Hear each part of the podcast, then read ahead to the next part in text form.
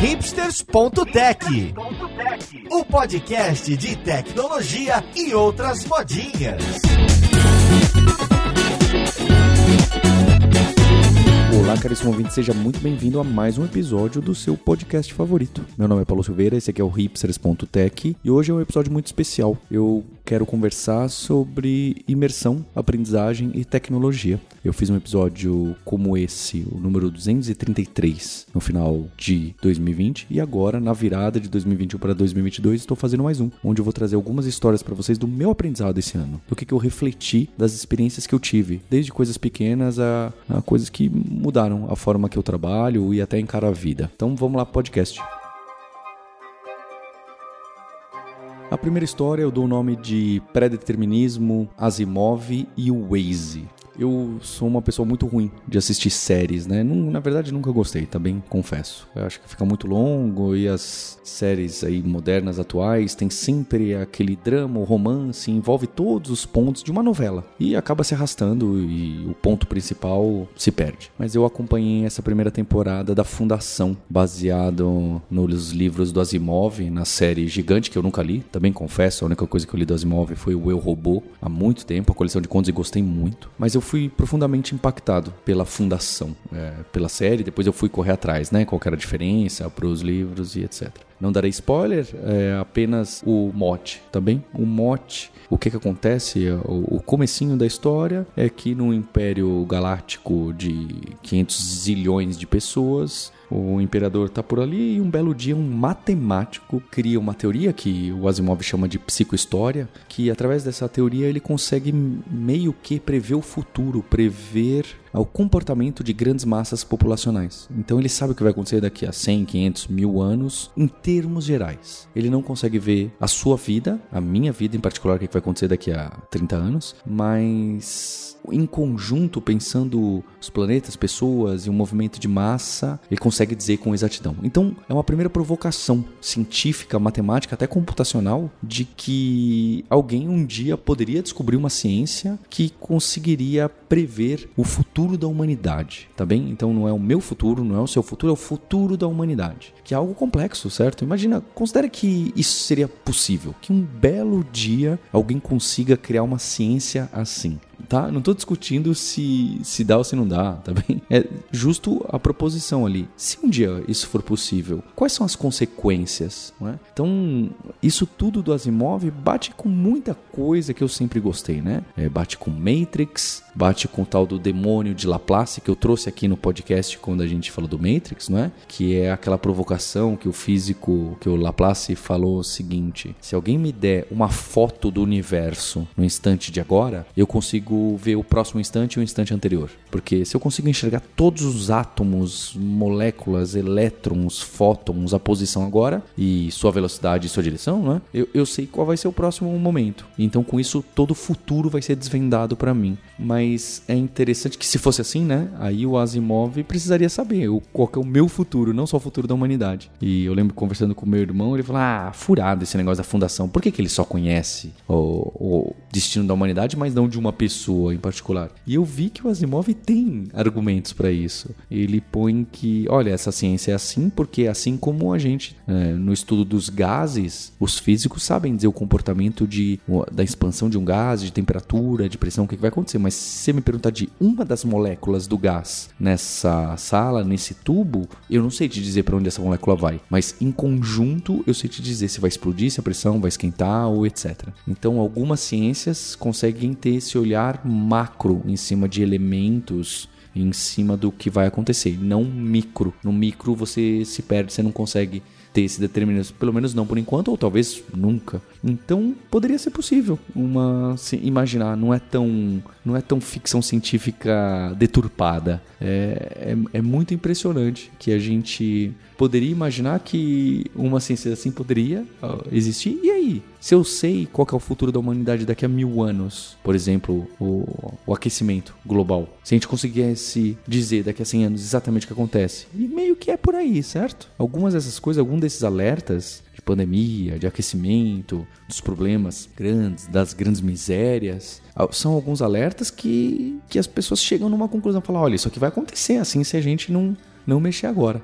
É, Então é uma provocação muito interessante. Também a, a, série é muito bem feita, mas aí tem um monte de romance, tiro e aquelas coisas que justo que eu falei que eu acho que na série eu queria que focasse justo na ficção científica e no futuro da humanidade. ela vai um pouco para outras paixões humanas. Mas eu adorei essa provocação, que o Asimov faça essa provocação para você. Se você já sabe o que, que, pode estar tá acontecendo no futuro da sua cidade, seu país, ou da sua família, que você enxerga, né? Não por causa de uma ciência, mas porque tem algumas coisas meio óbvias e latentes. Por que a gente não age agora? É, ou mais ainda, o que, que a gente pode fazer? E se essas ciências se desenvolverem, imagina onde a gente vai poder chegar e os conflitos que teremos, não é? A gente vai obedecer cegamente à ciência, já que a ciência é, previu que daqui a 1 milhão e 200 mil anos vai acontecer isso, peraí, então a gente vai ter que mudar isso? É, parece que sim, não é? Parece que sim.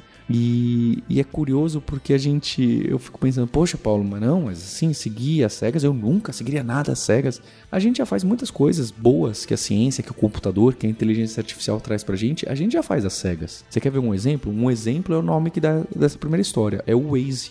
O Waze é uma ferramenta científica que usa inteligência artificial, modelos estatísticos, para te dizer o melhor caminho mais rápido para você chegar em algum lugar. E repare que toda vez que você coloca o endereço que você quer colocar no seu celular, o que, que você faz depois que o Waze te mandou? Você obedece literalmente o que aquela máquina, o que aquela ciência está produzindo e está mandando você ir. É óbvio que tem casos que você fala, não, peraí, esse caminho aqui é muito ruim, Ixi, agora eu vi que tem um trânsito aqui que ali não tinha. Mas 99,9% do tempo a grande ideia ali do trânsito, de para onde a gente vai, é, a gente segue estritamente. Inclusive, se você não tomar cuidado e se digitar um endereço meio errado, um nome parecido, e o Waze te mandar ir para o caminho completamente oposto, a gente está obedecendo de uma forma tão automatizada que é capaz da gente nem perceber. E a gente vai executando aquele caminho errado, não é? É muito impressionante que hoje a gente já obedece o computador em muitos casos. Eu não estou querendo assustar, é muito pelo contrário, a gente está tentando usar a tecnologia, a ciência e uma série de outros recursos para que algumas decisões que são importantes, sim, a gente possa tomar de melhor maneira e de maneira mais proveitosa. Então, é interessante é, ver como que a tecnologia já está determinando alguns passos do nosso futuro, como por exemplo, como eu vou fazer o caminho para passar as férias ali, né, e a virada do ano em algum lugar.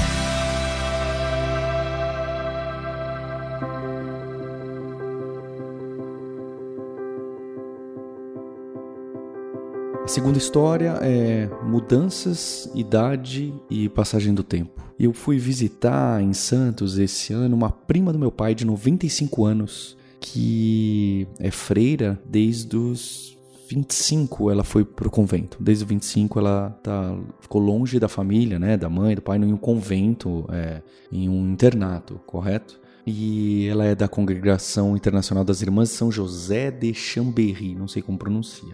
E, e foi muito emocionante, não é? é? A família do meu pai tem esse forte lado católico. E, e ali eu conheci um pouco da história, não é? Ali né, é um colégio grande em Santos e que tem cinco irmãs que ainda participam ali da direção, mas a direção no geral é laica.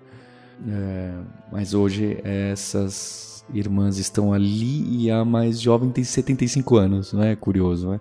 E a Geni, prima do meu pai, minha prima, ela tem os 95. E é interessante porque contando, ela fala que teve aquela educação que você imagina, né? De 70 anos atrás, 1950 era bastante dura e separada e aquela forma de disciplina muito rígida e, e as próprias igrejas, não só católica, é, tinham formato bem, bem característico. Não é? E, e eu tava esperando, né? Você espera, o meu preconceito era de que uma pessoa de 95 anos tivesse visões mais tradicionais, conservadoras em relação à sua época. E a minha surpresa incrível é, foi quando ela começou a me perguntar mal. Eu falei, e você, Paulo, qual que é a sua relação com a religião? Eu falei, é, não muita. E ela falou, não tem problema, isso às vezes pode vir. E você não precisa estar necessariamente dentro da igreja católica para levar as palavras de bondade. Se você for um homem generoso e conseguir tocar o coração das pessoas, é,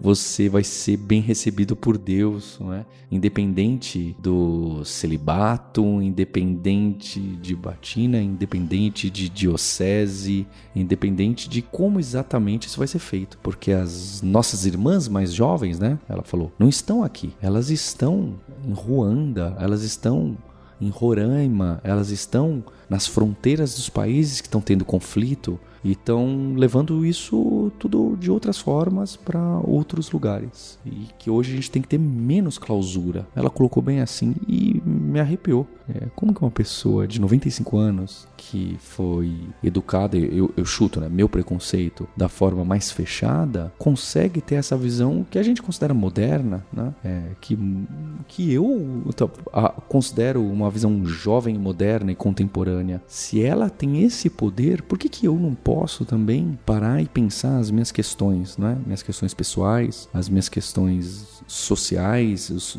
ver como que eu posso melhorar meu país, minha família, a sociedade em que eu vivo, em vez de deixar tudo igual como eu já pensava 10 anos atrás ou como eu fui criado no geral. E essa história da, da Geni, dessa mudança, não sei, talvez ela seja assim desde jovem, correto? Não, não, pela história parece que houve sim a mudança. É, eu lembrei de uma outra que uma professora minha de biologia, quando eu tinha 15 anos, virou e me disse assim: Olha, jovens, se vocês têm algum defeito, alguma coisa que vocês querem melhorar agora, de como vocês pensam, do jeito de vocês, vocês precisam mudar agora, porque depois de adulto não muda mais. Então mudem agora para melhor, porque depois não muda mais. E eu lembro que essa aula me impactou tão forte que eu cheguei em casa até animado. Eu falei, poxa, eu vou mudar, vou tentar ser uma pessoa, um adolescente melhor agora, porque eu preciso ver o que, que eu tô fazendo de ruim para as pessoas, senão depois já era. E eu cheguei para os meus pais para conversar isso e falei, contei essa história.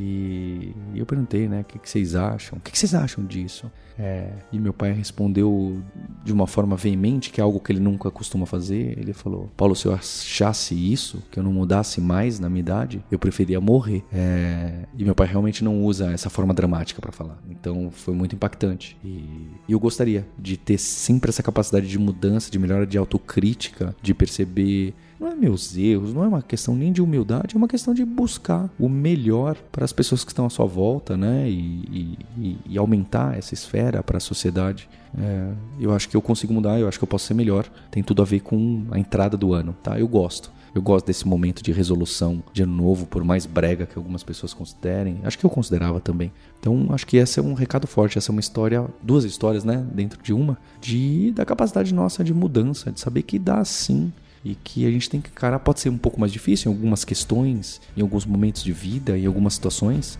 em pessoas que não tiveram o mesmo privilégio que eu, sem dúvida, mas é possível.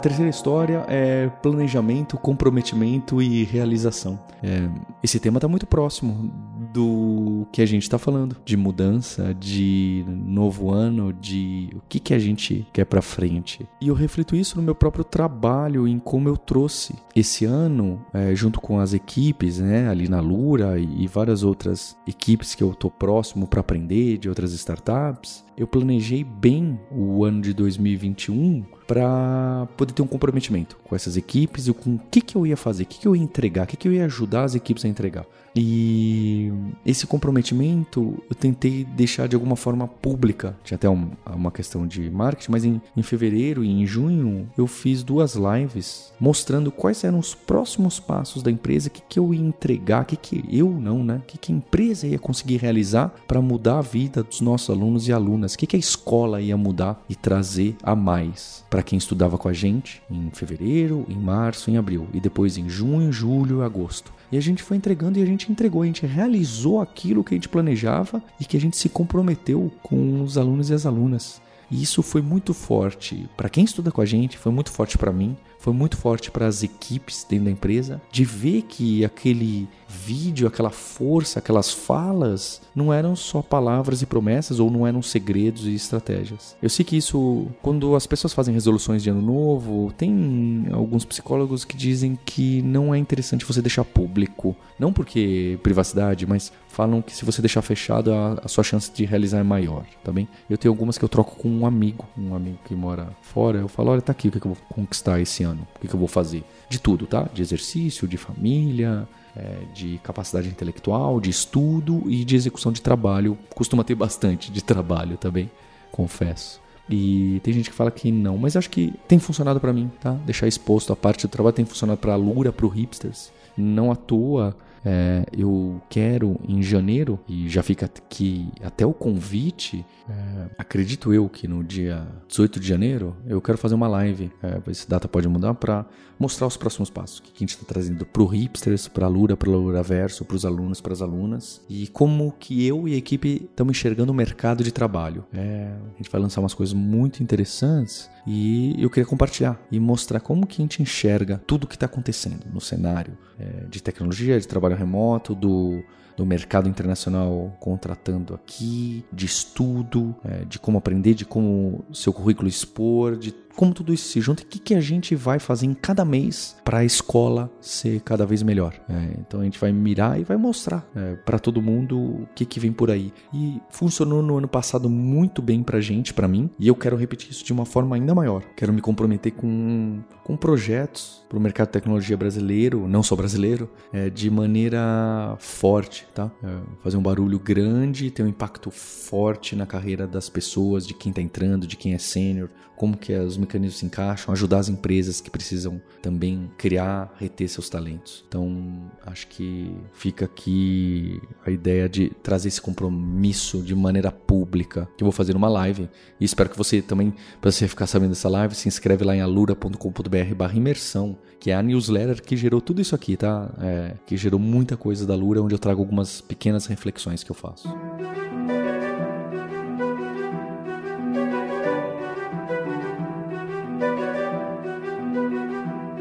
A quarta história é relógios, astronautas e espiões. Eu estava numa apresentação do Guga Mafra, que é um podcaster bem conhecido, e estava com algumas pessoas que eu conheço que trabalham comigo, né? A, a Júlia estava lá e, e, o namorado dela, que curiosamente chama Júlio. E, e, eles me contaram uma história muito interessante. Eles me contaram que alguém tweetou que pediu comida no iFood, e eles me contaram uma história muito interessante, que foi até através de um tweet. Alguém tweetou isso, que essa pessoa pediu comida por uma app ali no celular e quando o entregador chegou, esse rapaz foi fazer o pagamento com o Apple Watch dele na maquininha. E quando ele fez o pagamento, chegou perto assim com o relógio e fez, uh, processou e deu o ok, aquele apitinho do ok, o entregador falou: Caramba, mano, você é o astronauta James Bond. E e o astronauta James Bond foi o tweet, ele até colocou no perfil, né? Eu sou o astronauta James Bond, ninguém me tira esse essa tagline aí. E o entregador ficou assustado, né? Falou, como assim? Você vai encostar um relógio aqui, pegar comida e ir embora. E a história é engraçada, certo? O astronauta James Bond é no mínimo engraçado. Mas tem tanta informação aqui, tem tanta informação de tecnologia, de futuro, de classes sociais, é, de Covid, que me atordoou. Eu, eu vou trazer algumas reflexões, aposto que você pode ter as suas. Como é que uma pessoa não sabe que já existe pagamento por aproximação? É? Ainda mais se ela é, trabalha com entrega. Se ela trabalha com entrega, é provável que ela já viu as pessoas aproximando, né? O celular, o relógio. O relógio também, até eu vejo raramente acontecendo.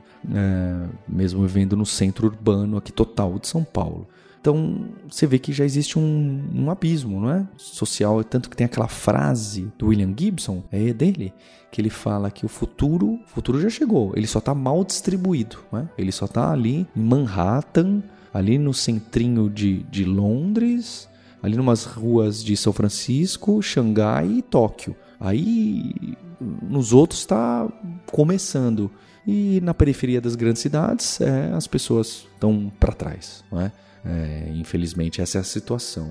Mas essa história também me marca como as anedotas, às vezes, podem ter força e algumas coisas não fazem muito sentido, né? Tem algumas coisas aqui que não fazem muito sentido nessa história. Eu adorei, mas eu não sei porquê. Depois eu fiquei tentando investigá-la. Saber, será que é verdade? Porque é estranho, né? Por que, que alguém pede comida? Ela tem um Apple Watch e ela pede a comida e não põe o cartão de crédito na app, né? Porque essas apps todas você põe o cartão de crédito ali, aí você pede a comida e já tá paga quando chega, não é? Você não fala assim, ah, eu pago quando chegar. É raro você fazer isso. Ou se você faz isso, você paga justo porque você tava com dinheiro, não tava com crédito no cartão ou, ou o cheque, ou o Pix, ou sei lá. Mas você falar, não vou pedir no cartão de crédito porque eu vou usar meu Apple Watch que tem um cartão de crédito dentro dele, me soa estranho. Ou me soa que a pessoa realmente queria, queria mostrar que ela era astronauta James Bond, não é? Então eu, eu fico com isso e eu percebo que eu, eu gosto de, de entrar nessas histórias e falar, não, peraí, alguma coisa que não faz sentido. Mas, mas pode ter sido, né? Eu fico com receio do, dos relógios e dessa, da, dos wearables e a gente... Eu tenho um desses que marca coração, né, para exercício. Eu fico com medo da gente ser realmente escravo da tecnologia, assim como a gente é de alguma forma obediente ao Waze. E eu vou linkar também esse relógio no, na última história. Quinta história é Alan Turing, Mil Caracteres e Produtividade. O Alan Turing tem um dos seus principais artigos, o Maquinário Computacional e Inteligência, lá de 1950 ou alguma coisa assim, que é onde aparece pela primeira vez o teste de Turing e também tem muitas questões sobre o que é pensar, o que é computação, é, o que é a inteligência de uma máquina, né? o que é aleatoriedade, se é predeterminismo ou não. Até aparece o tal do Laplace que eu falei ali na primeira história e sobre Matrix, né? Sobre será que as coisas eu consigo é, tudo determinado? E o meu irmão Guilherme Silveira fez um vídeo no canal dele, no Giminan, sobre isso, né? O vídeo chama O Verdadeiro Jogo da Imitação de Turing, se você quer ver no YouTube. Ficou incrível, muito bom vídeo de 20 minutos. Ele vai passando pelos pontos principais que ele anotou, ele grifou, tá? É, ele grifa partes é, sensacionais, questionando o que é pensar, tem de alma, fala de imortalidade, fala de Deus, fala de ciência, fala da Lovelace, fala. É muito incrível. É simplesmente fantástico. E um dos pontos que o Turing coloca lá, que chama atenção, é um pouco sobre produtividade. Que ele fala: olha, das máquinas digitais, eu tô aqui treinando, e ele é o pai da computação, basicamente, né? Ele, o, o Church, sei lá, mais algumas pessoas, eu, Von Neumann, não sei. E, e, e ele fala que, olha, eu, hoje em dia que estou programando bem, não é bem essa palavra que ele usa, eu consigo escrever uns mil caracteres por dia, tá bem? Então, o Turing escrevia mil caracteres por dia. Então, se cada linha de código sua tem aí, não sei, 20 é, caracteres, ele escrevia 50 linhas por dia, tá bem? E é claro, né? Ali a, forma que ele programava era completamente diferente, não é? Era, era uma linguagem matemática de montador completamente. É, não é comparável, mas é interessante ver que mil era um número muito de digitações, de caracteres. E aí eu vejo o peso que a gente tem, né, de produtividade, quanto eu escrevo, será que eu estou produzindo? Ou mais ainda, né, eu sinto essa pressão. Eu sei que muitos sentem também. Eu não, tenho orgulho, mas no momento que eu estou de ócio, não fazendo nada, eu tenho um reflexo de que eu deveria estar trabalhando. Eu tenho esse reflexo. Essa para, passa na minha cabeça imediatamente. E eu entro em modo de trabalho no primeiro momento que estou ocioso. Porque eu não quero meus caracteres, eu quero 1200. Ou alguma coisa assim. Não posso negar que me dá prazer também, tá? É, é super interessante ter uma capacidade, você se sentir útil para uma empresa, para um amigo, para uma amiga, para um trabalho pequeno. Às vezes até meto a mão em código onde não devia e faço algo que até demora mais que outras pessoas fariam, mas só para eu me sentir produtivo, que eu estou sendo útil e que eu não estou sem fazer nada. É, é curioso porque eu sou um dos grandes críticos dos gurus de que você tem que acordar às 6h47, 5h47, né? Trabalha enquanto os outros estão dormindo, sei lá, esse marketing maluco todo mas eu sinto uma pressão e, e é complicado, porque até porque tem algumas coisas que só vêm com o tempo. No, eu coloquei, né, bastante do 21 dias, né, aqueles livros de 21 dias no outro podcast sobre você aprenda em 21 dias. Não dá, né? Tem coisas que você precisa de 10 anos. E eu tava pensando, refletindo também do meu próprio mestrado. Eu fiz meu mestrado em em quatro anos, né? Naquele tempo máximo, estourando. Porque eu arrastei a dissertação. Aposto que você também, né? Tem aquele TCC, aquele trabalho do MBA, ou trabalho de segundo grau, que você demorou muito, que você enrolou porque você achou que daria para fazer na última semana. E tem coisas que precisam de tempo. Não basta você ser super produtivo. Você precisa de tempo para fazer, para assimilar e para colocar. Né? E eu lembro que só anos depois é, dessa minha dissertação de mestrado, que foi em cima de um, de um paper do professor Demaine lá, o mais jovem professor do MIT, é, que eu recebi um e-mail, eu, né, e depois até repassei para o meu orientador e, e o meu colega que estava fazendo a, a, dissertação comigo, é, era ele estava na graduação, pediram autorização para usar as imagens geradas pelos, pela implementação nossa do algoritmo ali de, de One Cut Fold lá, é, de origami computacional, pediram para usar na disciplina do Demene para ele poder usar no slide. Falaram: "Você concorda? Por favor, responda agree para usar essa e essa imagem que vocês criaram". Fiquei super orgulhoso e foi uma dissertação que a gente demorou dois anos implementando ou quase escrevendo e e cinco anos depois foram colocar em uma aula é, de origami computacional do MIT, é? para mostrar ali algumas coisas. Então é bastante interessante ver como algumas coisas demoram, assim como você criar uma escola que a gente tem construído, demora, assim como você tem um podcast que tem relevância e que as pessoas criam um elo com você, demora anos. Não adianta ser super produtivo e gravar mil podcasts em um dia, que não vai acontecer. Depende de outros fatores, depende de tempo, maturidade.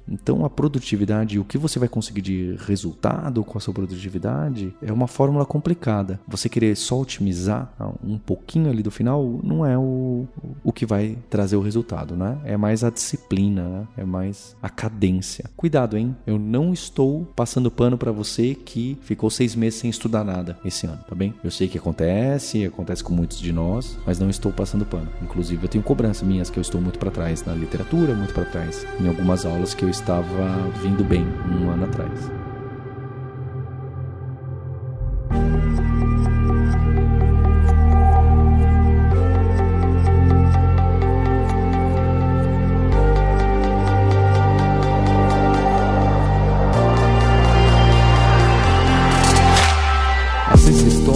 É produtividade, passagem do tempo e relógios. Olha só, hein? Esses três temas apareceram no título das outras histórias anteriores. Tanto produtividade apareceu na última história, a passagem do tempo apareceu na história da minha prima Geni e os relógios apareceram no astronauta James Bond, né, no Apple Watch. Então, para fechar, essa, essa história, ela não é minha, ela é de um curtíssimo conto que eu li há mais de uma década, eu acredito por causa da Vivian Matsui, que trabalha na, na Casa do Código, que é muito fã do Julio Cortázar, não é? Aquele escritor argentino, na verdade nascido na Bélgica, não é? Que tem um livro famoso, O Jogo da Amarelinha, que eu nunca li. Eu li o História de Cronópios e Famas, que é um conjunto de contos sem muito pé e cabeça. É um desses. Bem, é difícil. para mim, esses mais fora do padrão do romance clássico, é, eu tenho uma dificuldade. Mas ali tem uma série de contos também, antes de chegar nesses cronópios e famas, que são seres que o Cortázar imagina e, e tem todo ali um contexto, tem toda ali uma cultura atrás. Ele tem pequenos contos. E eu vou ler o que se chama Preâmbulo para dar corda no relógio. Então, relembrando aqui, na época do Cortázar, não havia relógios digitais, muito menos Apple Watch e você dava corda no relógio, né? Então, quando você tinha mesmo o, aquele relógio de, de pulso, você tinha que girar ali e puxar a coisinha, porque não tinha bateria. É, o mesmo que na época dele já existiam alguns, era muito comum você ter os mecânicos, os relógios mecânicos. E olha só a reflexão que ele faz sobre o relógio, sobre dar corda eu tenho, tá bem? Então eu, eu vou ler. Preâmbulo para dar corda no relógio. Quando dão a você de presente um relógio, estão dando um pequeno inferno enfeitado, uma corrente de rosas, um calabouço de ar. Não dão somente o relógio. Muitas felicidades, esperamos que dure porque é de marca boa, suíço com âncora de rubi. Não dão de presente somente esse miúdo quebra-pedras que você atará ao pulso e levará a passear. Dão a você, e eles não sabem, o terrível é que eles não sabem, dão a você um novo pedaço frágil e precário de você mesmo, algo que lhe pertence, mas não é seu corpo, que deve ser atado a seu corpo com sua correia, como um bracinho desesperado pendurado a seu pulso. Eles dão a necessidade de dar corda todos os dias, a obrigação de dar-lhe corda para que continue sendo um relógio. Dão a obsessão de olhar a hora certa nas vitrines das joalherias, na notícia da rádio, no serviço telefônico. Dão o medo de perdê-lo, de que seja roubado, de que possa cair no chão e se quebrar. Dão sua marca e a certeza de que é uma marca melhor do que as outras. Dão para você o costume de comparar o seu relógio aos outros relógios. Não dão um relógio. O presente é você. É a você que oferecem para o aniversário do relógio. Pois é, esse conto do Cortázar revela muito forte, não é? é não dão um relógio pra gente, não dão um celular novo pra gente. É, é a gente que é dado para essas ferramentas, pro Waze, a gente que é dado pro Apple Watch, a gente que é dado pro celular, o meu novo Pixel do Google que comprei. Porque a gente fica amarrado na produtividade, em olhar o tempo todo e obedecer o que que essas apps, o que que esses eletrônicos precisam. Somos nós que estamos trabalhando para eles e a gente precisa inverter isso. Eu preciso inverter isso. Não é à toa que me impressiona muito as pessoas que têm boa cultura digital, que conseguem ficar distantes do celular, que não respondem mil e-mails por dia, que organizam sua agenda colocando limites essas pessoas trabalham melhor que eu e a minha resolução para 2022 é que eu possa trabalhar melhor e que o relógio seja meu, que o celular seja meu, que o trabalho seja meu e não o contrário. Eu desejo para você mergulhos mais profundos e que você encontre seu caminho em 2022. Espero que esse podcast seja um pouco de esperança. É legal poder ter essa voz e ter esse alcance e saber que algumas pessoas vão me encontrar durante o ano e falar: Poxa, Paulo, aquele episódio do podcast, hein? É isso que eu espero, é isso que eu quero. E também quero mudar, e também sei que eu posso mudar como a Geni e como meus pais, diferente da minha professora quando ela falou que não dava para mudar. Eu sei que dá para mudar e encarar e fazer melhor, como a Geni está fazendo aos seus 95 para 96 anos. Eu tenho um compromisso com você na próxima terça-feira, no ano que vem. Hipsters, abraços, tchau. E se você quer se aprofundar nesse universo de nerds, hipsters e devs, pessoas com paixão por tecnologia, o Alura Verso não se esqueça de se inscrever na melhor newsletter de tecnologia, mercado de trabalho e aprendizagem que tem, que é alura.com.br imersão. Totalmente gratuito. Eu escrevo uma vez por semana uma mensagem tirando todos os ensinamentos que eu tive no nosso universo de podcasts, de YouTube, de conteúdo, artigos e comunidade científica. Então, eu estou esperando você nessa newsletter. Inscreva-se hoje. E eu aproveito para pedir para você indicar esse episódio para algum amigo, alguma amiga que você sabe que vai fazer diferença, vai inspirar, vai trazer uma investigação sobre o assunto. Você ouviu o hipsters.tech, produção e oferecimento alura.com.br. Mergulhe em tecnologia. Edição Radiofobia Podcast e Multimídia.